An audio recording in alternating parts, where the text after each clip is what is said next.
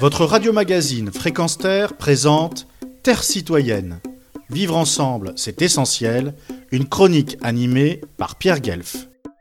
Des gens arrêtés pour avoir manifesté, et la loi comme arme de répression des manifestants pacifiques en France, tels sont les titres et sous-titres d'un accablant rapport d'Amnesty International France, relayé par Amnesty International Belgique, là où la situation est quasiment identique, comme nous l'avons souligné à plusieurs reprises lors de reportages à l'occasion de manifestations pacifiques pour le climat, par exemple.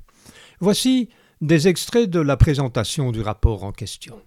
De grandes manifestations réunissant des millions de personnes voulant obtenir une plus grande justice sociale et économique ont eu lieu en France à partir de 2018. Le rapport montre en détail comment, face à ce mouvement, les autorités policières et le ministère public ont instrumentalisé le droit pénal et se sont appuyés sur des lois très générales pour réprimer des manifestants pacifiques. De nombreux manifestants ont commis des actes de violence pour lesquels ils ont ou elles ont fait l'objet de poursuites.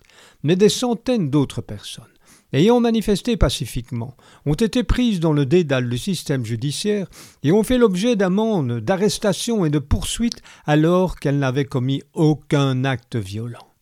Les autorités françaises ont déployé tout un arsenal législatif pour arrêter et déférer arbitrairement à la justice des manifestants et restreindre indûment les droits de ces personnes à la liberté de réunion, d'expression, de mouvement ainsi qu'à la sécurité. Ces violations des droits humains ont profondément affecté les manifestants et plus généralement ont porté un coup au droit à la liberté de réunion pacifique en France. Amnesty International appelle les autorités françaises à protéger les droits humains de la population et à modifier de toute urgence la législation et les politiques qui ont été utilisées pour restreindre injustement les droits des manifestants pacifiques. Retrouvez et podcastez cette chronique sur notre site fréquence